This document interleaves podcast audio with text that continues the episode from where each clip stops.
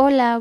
mi nombre es Metzli Silva Escobar, soy alumna del segundo semestre de la licenciatura en Derecho y yo voy a hablar acerca de tener un pensamiento positivo, qué es lo que nos trae tener una mentalidad positiva, sus características, así como también los beneficios que puede contener todo esto.